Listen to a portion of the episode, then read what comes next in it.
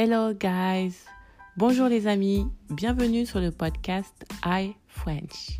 Si vous voulez apprendre le français, c'est ici que ça se passe.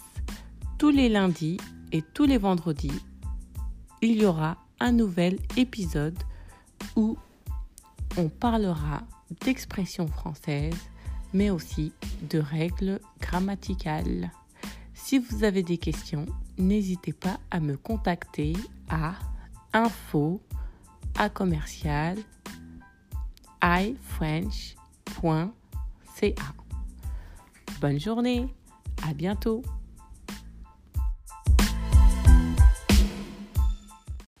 Bonjour à tous, j'espère que vous allez bien.